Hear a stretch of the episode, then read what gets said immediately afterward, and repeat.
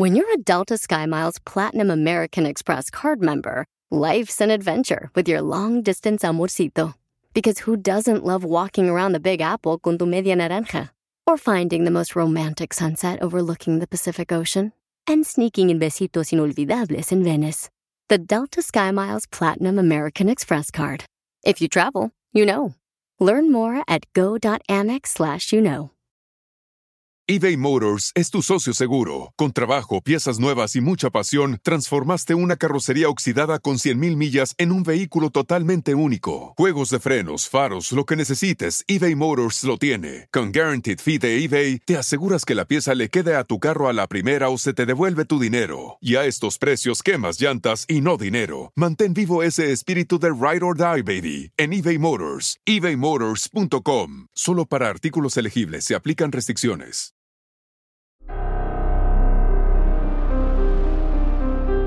En Código Misterio encontrarás temas relacionados con energías, cuarzos, sanaciones, meditación, ovnis, fantasmas, pirámides, misterios inexplicables, culturas antiguas y continentes desaparecidos. Pero también nos remontaremos al conocimiento de nuestros ancestros para vivir una vida más sencilla pero plena. Bienvenidos.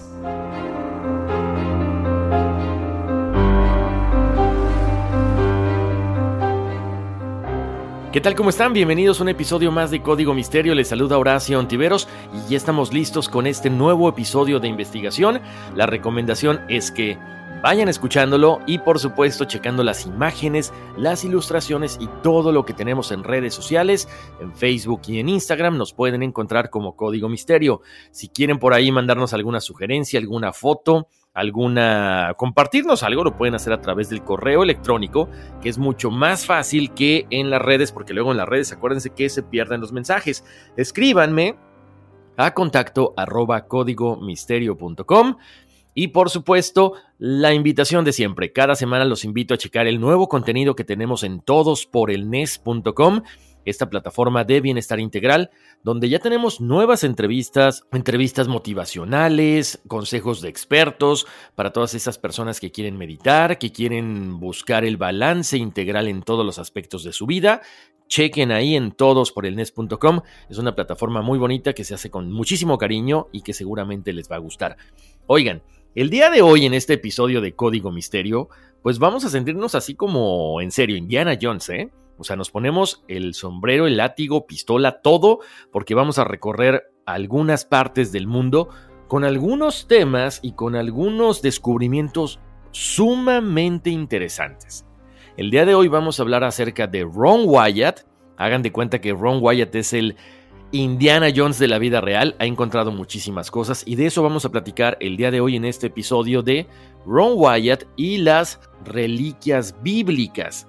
O sea, él ha buscado por todo el mundo, desde el arca perdida, el arca de la alianza, el arca de Noé, encontró aparentemente la ubicación de Sodoma y Gomorra, encontró la torre de Babel, encontró muchísimas cosas que para muchas personas han dejado sorprendidos a propios y extraños.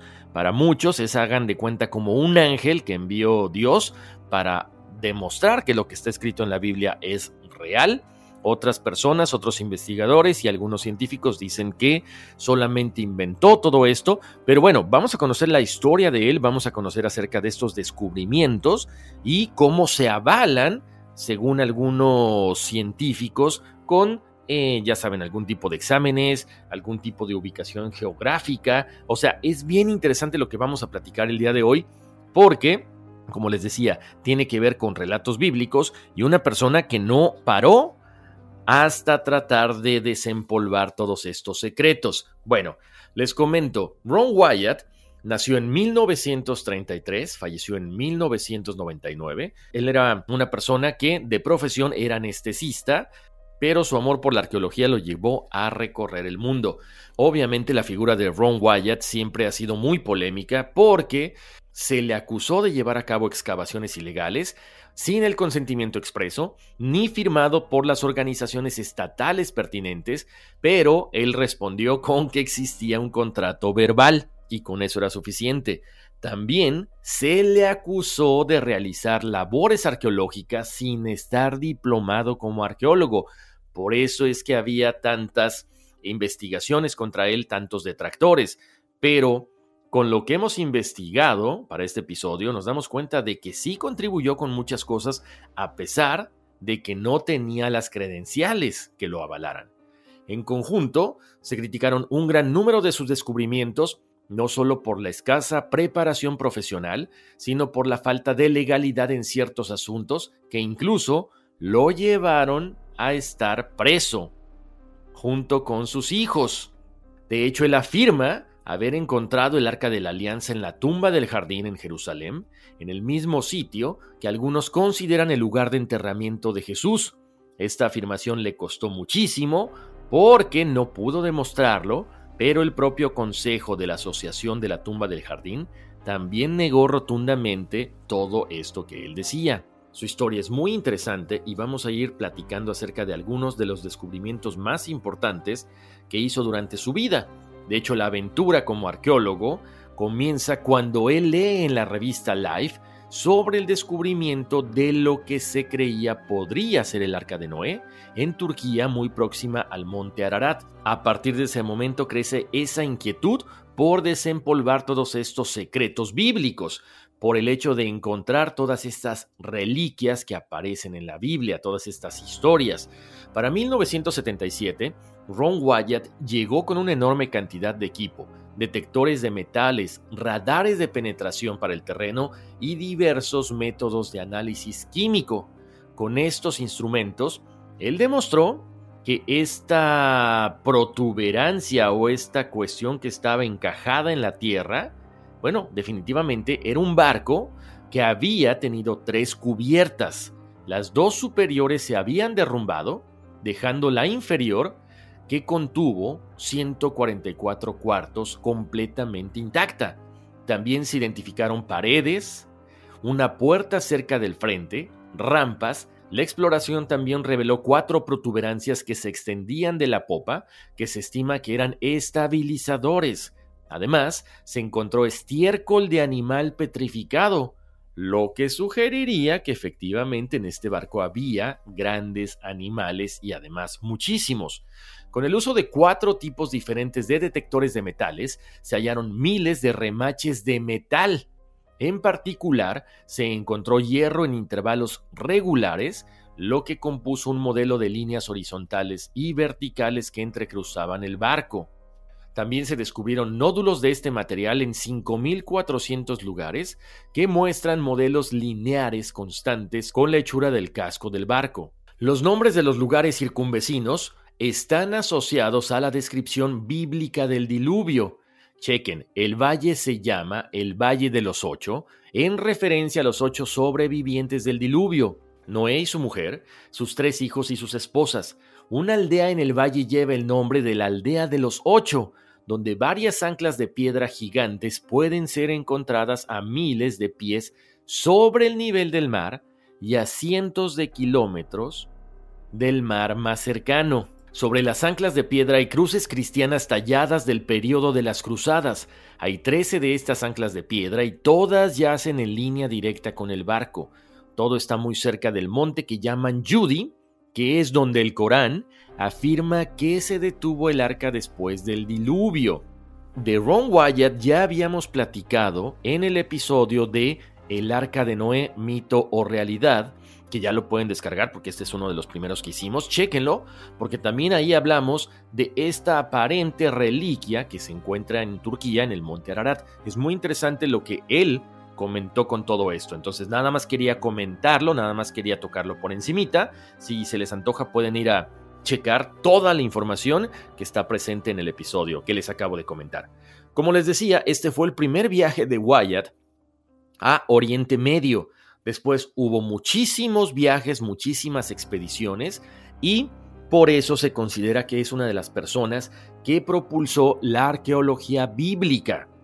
Otros de los descubrimientos que hizo son los restos de Sodoma y Gomorra.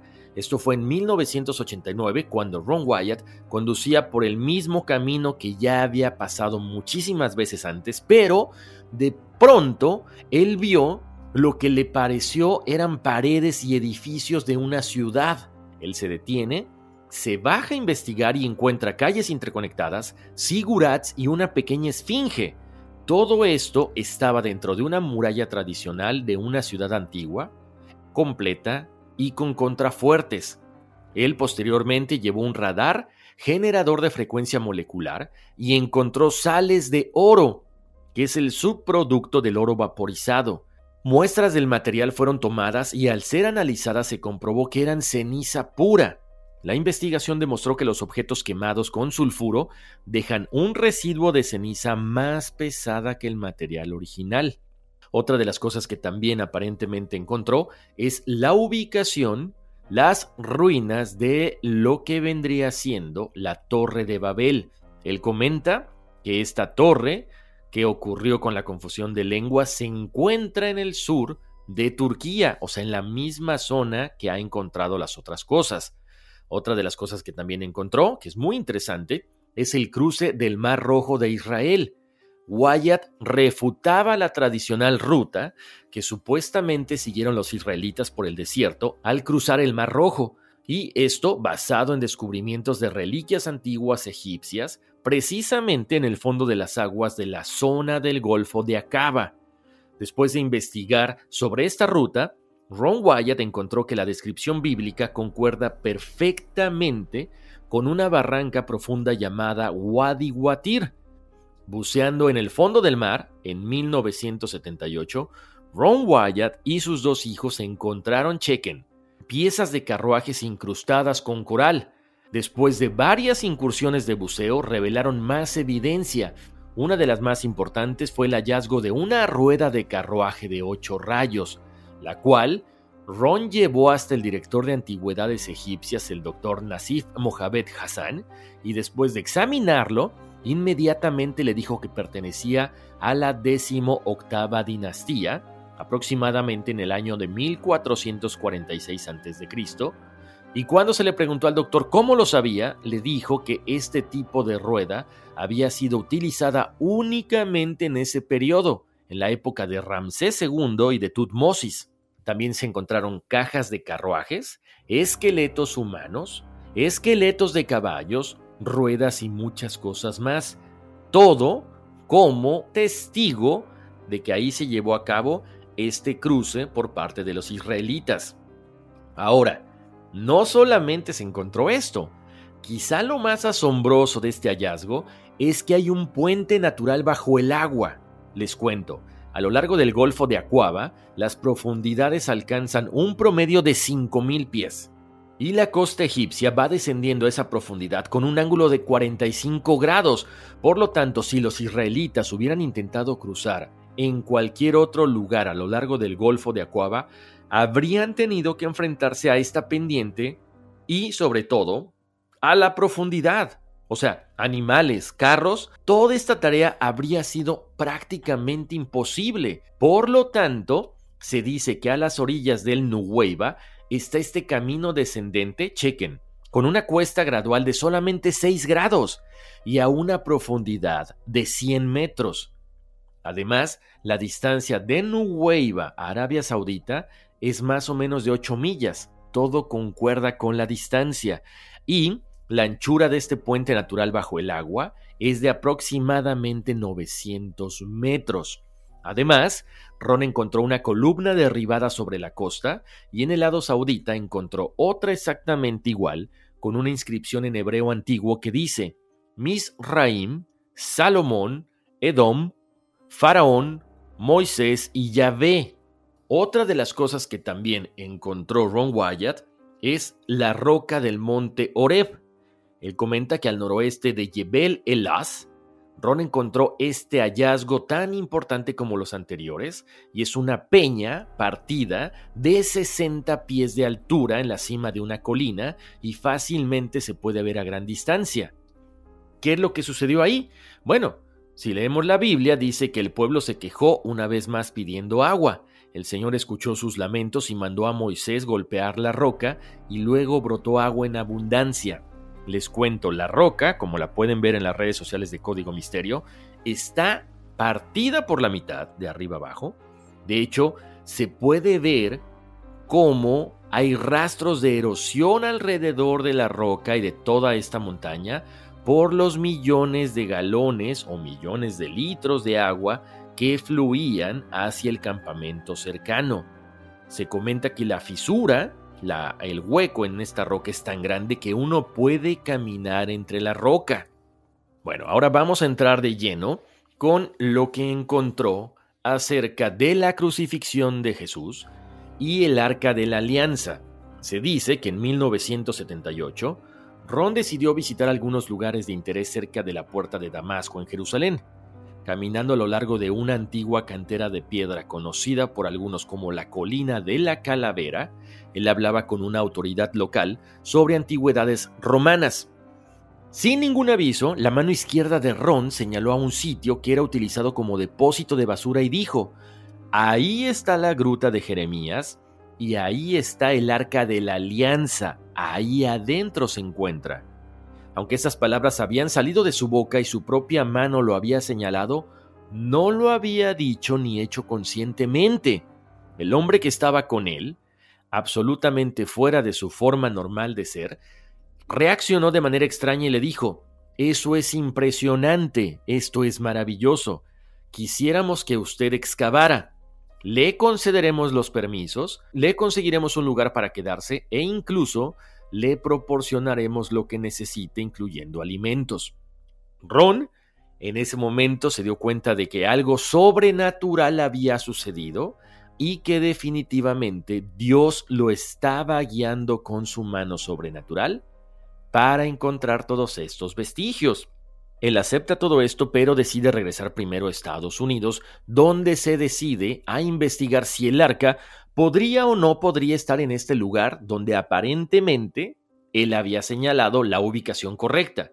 Él decía que el arca estaba en el templo en aquella época cuando el ejército babilónico sitió la ciudad de Jerusalén.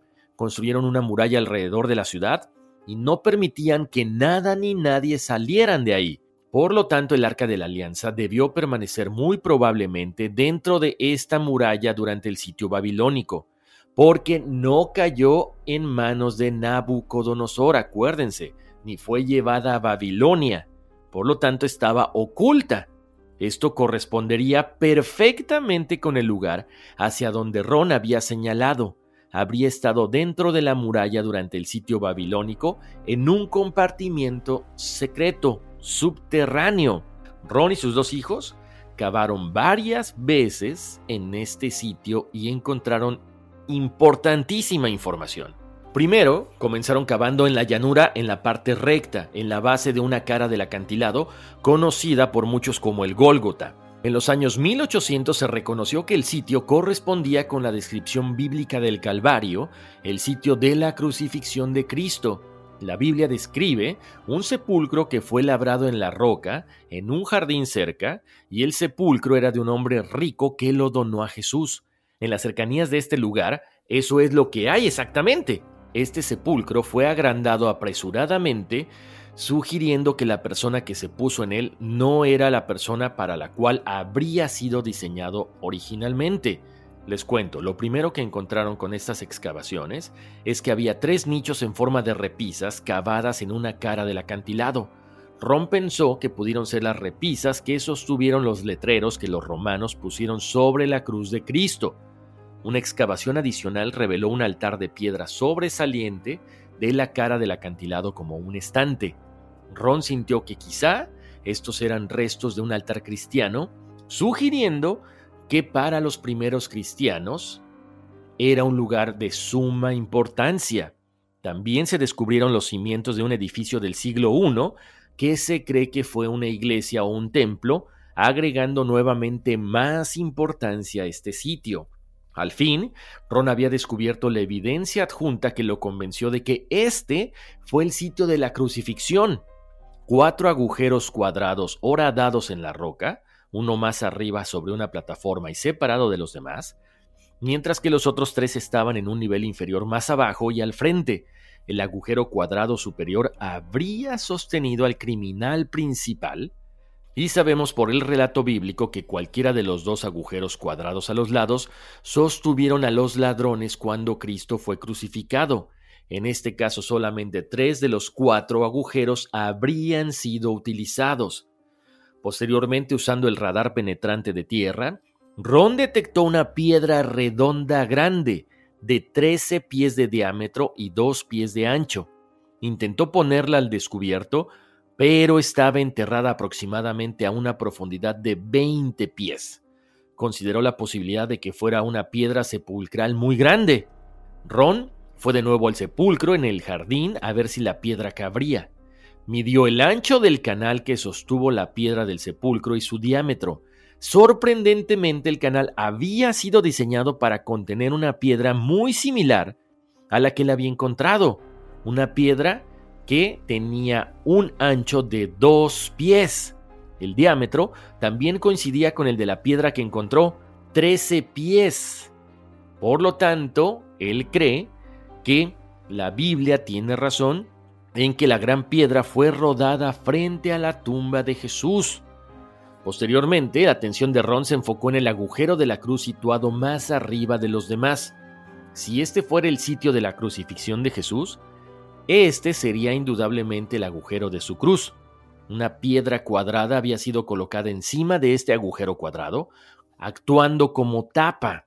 Tenía aberturas para deslizar los dedos a cada lado, y cuando Ron la quitó, notó una grieta grande en el fondo de la roca, pongan atención, extendiéndose hacia abajo. Le pareció a Ron una grieta provocada por un terremoto, tal cual lo decía la Biblia. La tierra tembló y las rocas se partieron. Se comenta que las excavaciones continuaban, que los días pasaban y Ron estaba muy descorazonado. Él sentía que Dios ya no lo quería utilizar más para esta excavación y pensaba que quizá pudiera haber hecho algo incorrecto y que Dios había decidido excluirlo de este trabajo. Mientras estaba sentado en el sitio y contemplaba todo lo que estaba haciendo, de pronto oyó una voz que le dijo, Dios le bendice en lo que usted está haciendo aquí, Ron Wyatt. Él volteó sobresaltado para mirar al hombre, porque estaba sorprendido y además se preguntaba cómo alguien que estaba ahí sabría su nombre. Ron nunca le había dicho a nadie lo que él estaba haciendo y simplemente contestó, gracias. ¿Es usted de por aquí?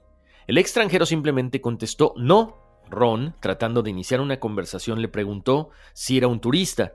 El extranjero le contestó que no, pero esta vez continuó diciendo, He venido de África del Sur y voy camino a la Nueva Jerusalén. Después de escuchar estas palabras, Ron sintió como si hubiera recibido una descarga eléctrica, porque sabía que la Nueva Jerusalén es una ciudad mencionada en la Biblia que está en el cielo. Después de unos momentos, el hombre desapareció Después de esto, Ron se acercó al resto del equipo que estaba trabajando con él y les preguntó si habían visto a la persona con la cual él había estado platicando. Ellos le dijeron que no, y que era imposible que él hubiera platicado con alguien porque solamente había una entrada para poder acceder a ese lugar. Por lo tanto, en ese momento Ron Wyatt sintió una vez más que Dios estaba bendiciendo y dirigiendo esta investigación. Los días continuaron y se dieron cuenta de que era muy peligroso continuar excavando hacia abajo del lado del acantilado. Por lo tanto, Ron tuvo que cavar hacia abajo en varios ángulos. De pronto se encontró con un sistema de cavernas. Él trabajó con un hombre árabe de estatura pequeña para que se arrastrara dentro de estos huecos, dentro de estos boquetes, porque Ron no podría entrar. Eran condiciones muy complicadas, había demasiado polvo, poco oxígeno, adentro había mucha humedad, por lo tanto, Ron, cuando podía, trataba de deslizarse por estos pequeños agujeros, pero un día le dijo a este hombre, a este pequeño árabe, que entrara a una cueva que habían encontrado recientemente. Cuando este hombre salió, tenía una expresión de terror en sus ojos y gritaba. Ron trató de persuadirlo de que le contara qué es lo que había encontrado, qué es lo que hay, qué es lo que encontraste. El hombre salió de ahí y nunca le dijo lo que había visto, y además rechazó volver a entrar a este tipo de cavernas. En ese momento Ron, muy emocionado con esto que había sucedido, agrandó la entrada a esta cueva, se arrastró hacia adentro y comenzó a mover las rocas hacia un lado para tratar de descubrir lo que había visto esta persona. Ron continuó removiendo algunas de estas tablas de madera que estaban descompuestas y secas, también algunas piedras, y encontró algunas cosas que le llamaron mucho la atención. Había algo cubierto con pieles de animales y además al lado había una caja, una caja que era como de piedra, la tapa se había quebrado y estaba movida hacia un lado. En ese momento Ron dirigió la luz de su linterna a través de la grieta y vio lo que aparentemente podría haber sido el arca de la alianza, esta arca forjada en oro. Él sabía que era el descubrimiento del siglo, el descubrimiento más importante en la historia de la humanidad. Se comenta que Ron permaneció en esa cueva aproximadamente por 45 minutos. Él trató de tomar algunas fotos con una cámara Polaroid, pero misteriosamente las fotos salieron borrosas.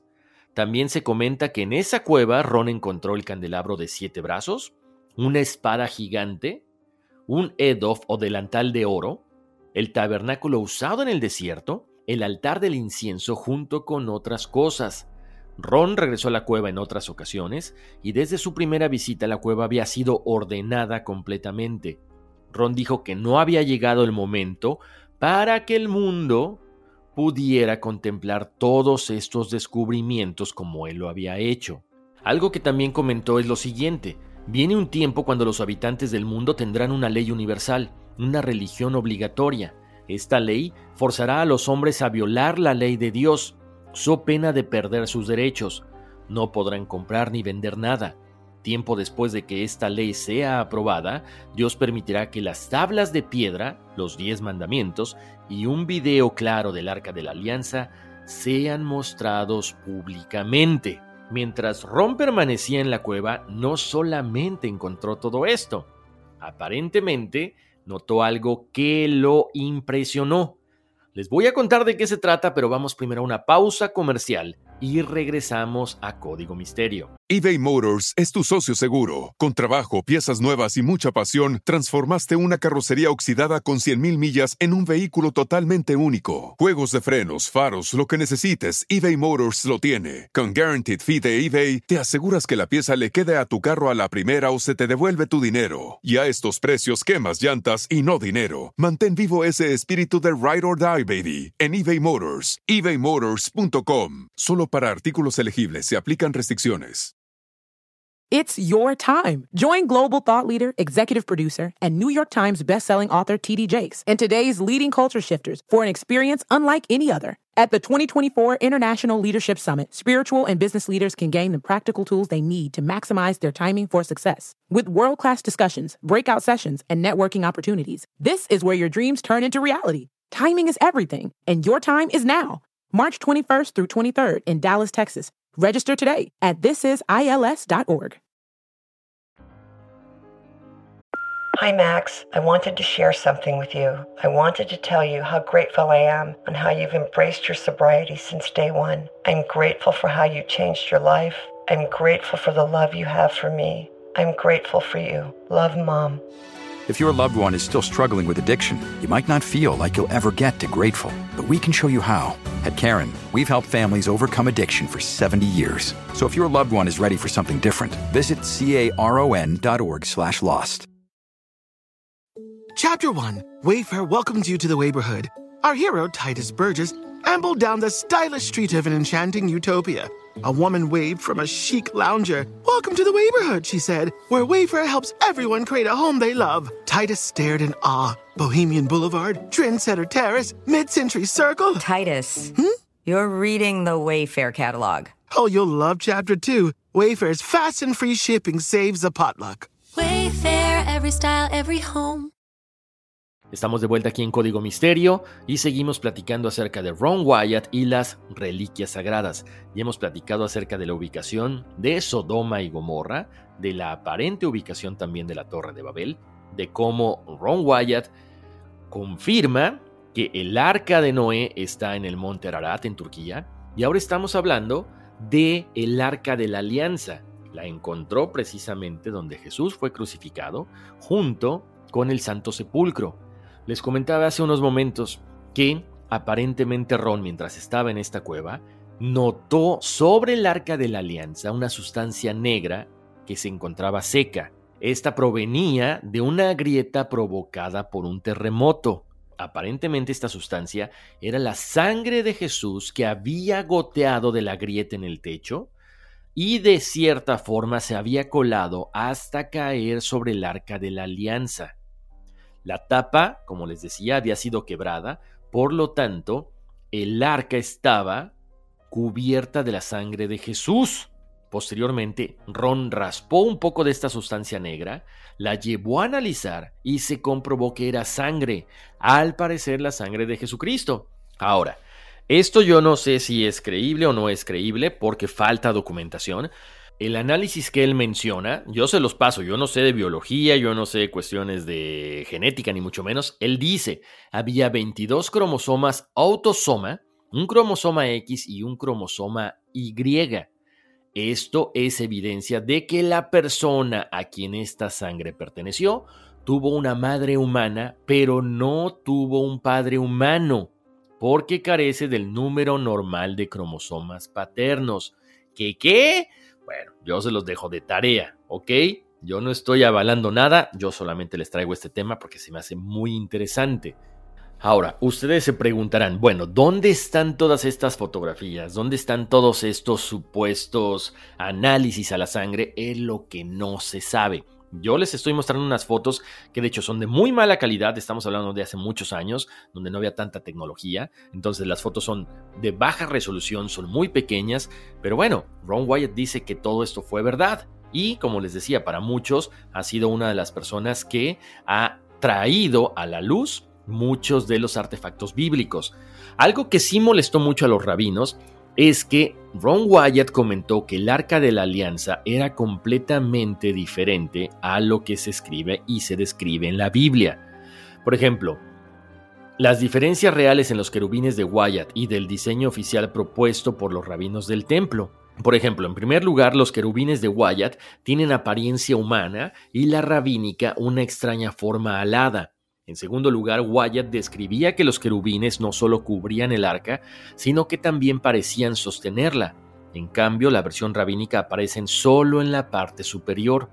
En tercer lugar, describía que un triángulo era el símbolo de la Trinidad, mismo que era formada por las alas de los querubines que cubrían el arca de la alianza. A diferencia de lo que hemos escuchado o leído en la Biblia, la búsqueda del arca de la alianza ha durado miles de años, decenas de siglos y por supuesto siempre eh, como que enciende la imaginación de muchas personas. En la Biblia, en el Éxodo, la describe con mucho detalle, que era una especie de cofre de madera, de acacia, revestida por dentro y por fuera con oro puro, que medía 2.5 codos de longitud y 1.5 de ancho y alto. Una cornisa o guirnalda de oro rodeaba su parte superior y por fuera llevaba fijos cuatro anillos de oro a ambos lados, a través de los cuales se insertaban dos varas largas, también de madera de acacia, revestidas de oro, para poder transportarla. Su tapa superior, llamada propiciatorio, era de oro macizo y llevaba encima la imagen de dos querubines de oro, uno de cara al otro, y con las alas desplegadas que miraban hacia el centro de la caja. Entre el espacio entre los querubines y el propiciatorio se formaba un espacio abierto, una especie de triángulo sagrado que se llamaba oráculo y era la parte más sagrada del arca. Bueno, eso es referente a lo que es el arca de la alianza, pero también ha descubierto otras cosas y pongan mucha atención, porque como siempre, como les decía, hay mucha gente que lo apoya, hay gente que lo trata de desacreditar, Ahora vamos a platicar de lo que hizo Ron Wyatt precisamente cuando descubrió la ubicación exacta del monte Sinaí. Este es un relato de lo que él hizo durante este viaje. Les cuento. En agosto de 1978, Ron Wyatt formuló su teoría sobre la verdadera ubicación del monte Sinaí en Arabia Saudita. Para proporcionar algunos antecedentes, en 1978, Ron y sus dos hijos, Ronnie y Danny, habían encontrado varios restos de antiguos carros egipcios en el lecho del Mar Rojo, como lo habíamos comentado, en el Golfo de Aquaba o de Acaba, a la altura de la playa de Nuweiba. Con este descubrimiento de la ubicación del sitio del cruce del Mar Rojo, Ron supo que el monte Sinaí, sin lugar a dudas, tenía que estar al noroeste de Arabia Saudita, en la orilla opuesta, Estudió varios mapas de la región y determinó que la montaña que parecía ser la mejor candidata para ser el monte Sinaí era Jebel el Los. Para 1979, Ron Wyatt se reúne con el periodista René Nordbergen en el cruce fronterizo. Ron le contó a René sobre estos restos y le explicó que creía que estos marcaban la ubicación del sitio de cruce del Mar Rojo y además explicó su creencia de que el monte Sinaí era probablemente Jebel el Los. René escribió una explicación detallada de la teoría de Ron en su libro Treasures of Lost Races en 1982 con las siguientes citas. La teoría en la que Ron Wyatt estaba basando su viaje de exploración al Medio Oriente se basó en tres puntos muy obvios hechos por el historiador judío Flavio Josefo y registrados en la Biblia. Ron Wyatt razonó, por lo tanto, que los israelitas habían cruzado la península del Sinaí de oeste a este y habían finalmente llegado a un área en la costa este, Nuweiba en el Golfo de Aquaba, donde la cadena montañosa se encuentra con el mar. Curiosamente, no muy lejos de la orilla opuesta se encuentra una montaña conocida como Jebel el-Los, un pico empinado e imponente. ¿Será posible que este sea el monte Sinaí del que habla Moisés? Hay muchas teorías sobre la posible ubicación del monte Sinaí real, y la ubicación de Ron Wyatt no era tan descabellada. Eso fue lo que el señor Nordbergen escribió en su libro. Les cuento, entre 1979 y 1983, Ron Wyatt solicitó muchísimas veces la visa para poder ingresar legalmente a Arabia Saudita. Ron quería explorar el área alrededor de la base de Jewel Lands para buscar las pruebas que necesitaba. Solicitó la visa y durante estos años nunca se la dieron. Nunca ni siquiera recibió una respuesta. Para finales de 1983 se aventuró junto con sus hijos, ingresando a Arabia Saudita sin visa. Él cruzó la frontera jordana hasta llegar al Jebel El Los, él y sus dos hijos lograron cruzar la frontera, lograron conseguir transporte hasta la montaña, sabiendo el riesgo que implicaba esto. Ron llegó hasta la base del monte Sinaí y ahí encontró evidencias en forma de restos arqueológicos que lo convencieron de que ese era el verdadero monte Sinaí que describía la Biblia. Desafortunadamente, él y sus hijos fueron arrestados cuando regresaban a la frontera para cruzar de regreso a Jordania. Fueron acusados de ser espías israelíes, fueron detenidos y encarcelados durante 78 días. Todas sus fotografías y películas de video de 8 milímetros desgraciadamente fueron confiscadas. Rompió suficiente evidencia para convencerlo absolutamente de la exactitud del sitio, pero por infortunios no tenía nada de cómo comprobarlo al mundo. Para abril de 1984, Ron Wyatt y sus dos hijos fueron liberados de la prisión saudita. Tras su liberación en abril de 1984, Bill Curtis los entrevistó en CBS Morning News el día de su regreso a Estados Unidos y Ron habló sobre Jewel el Loss a una amplia audiencia de Estados Unidos acerca de la verdadera ubicación del monte Sinaí en Arabia Saudita.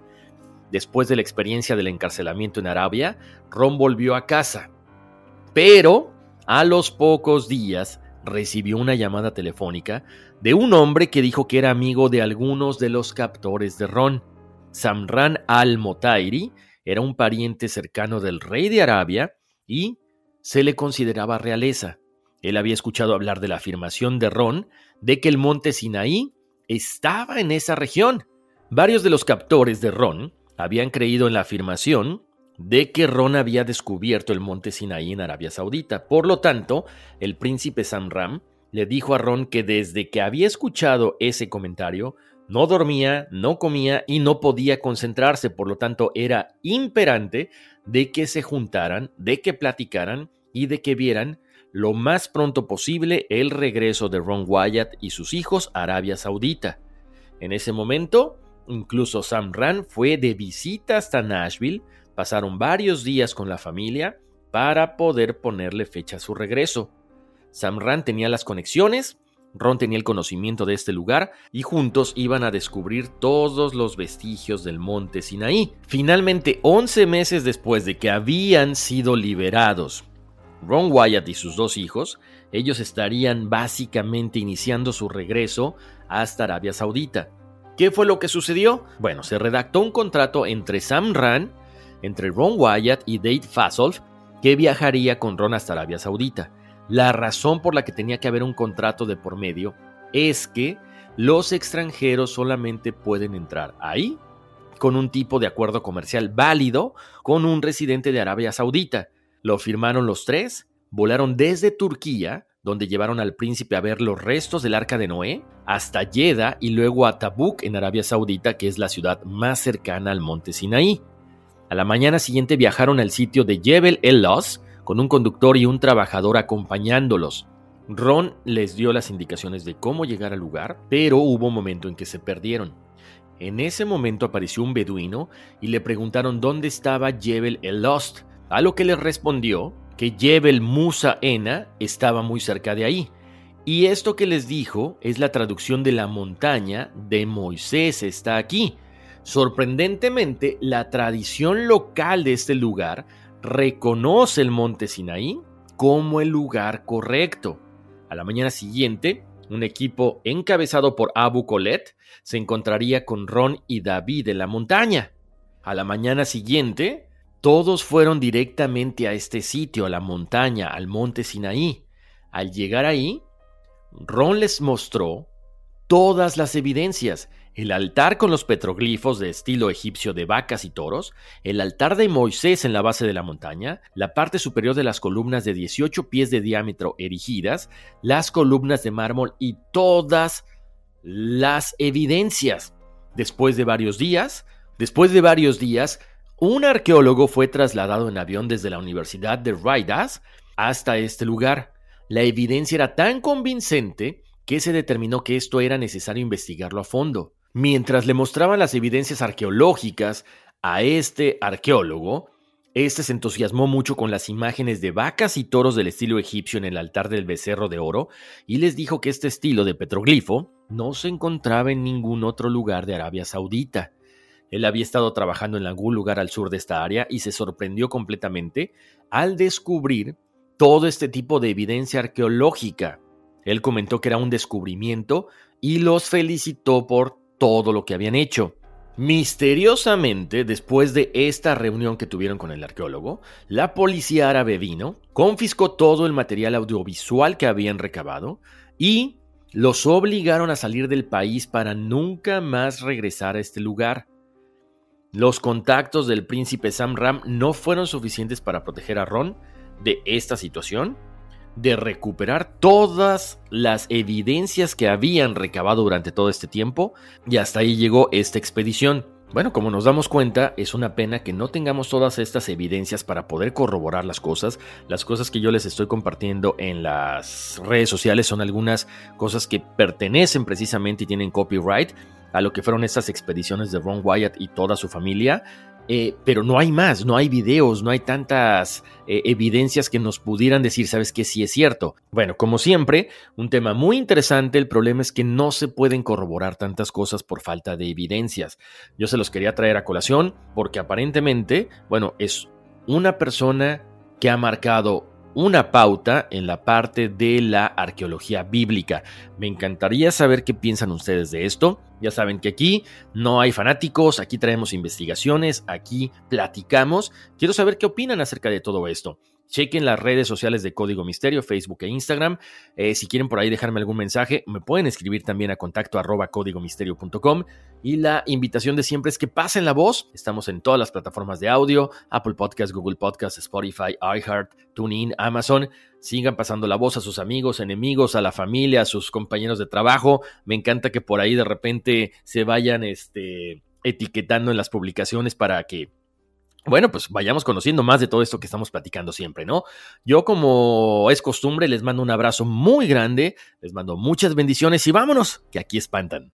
It's your time. Join global thought leader, executive producer, and New York Times bestselling author TD Jakes and today's leading culture shifters for an experience unlike any other. At the 2024 International Leadership Summit, spiritual and business leaders can gain the practical tools they need to maximize their timing for success. With world class discussions, breakout sessions, and networking opportunities, this is where your dreams turn into reality. Timing is everything, and your time is now. March 21st through 23rd in Dallas, Texas. Register today at thisisils.org. Chapter 1 Wayfair welcomes you to the neighborhood. Our hero, Titus Burgess, ambled down the stylish street of an enchanting utopia. A woman waved from a chic lounger. Welcome to the neighborhood, she said, where Wayfair helps everyone create a home they love. Titus stared in awe. Bohemian Boulevard, Trendsetter Terrace, Mid Century Circle. Titus, hmm? you're reading the Wayfair catalog. Oh, you'll love Chapter 2. Wayfair's fast and free shipping saves a potluck. Wayfair, every style, every home.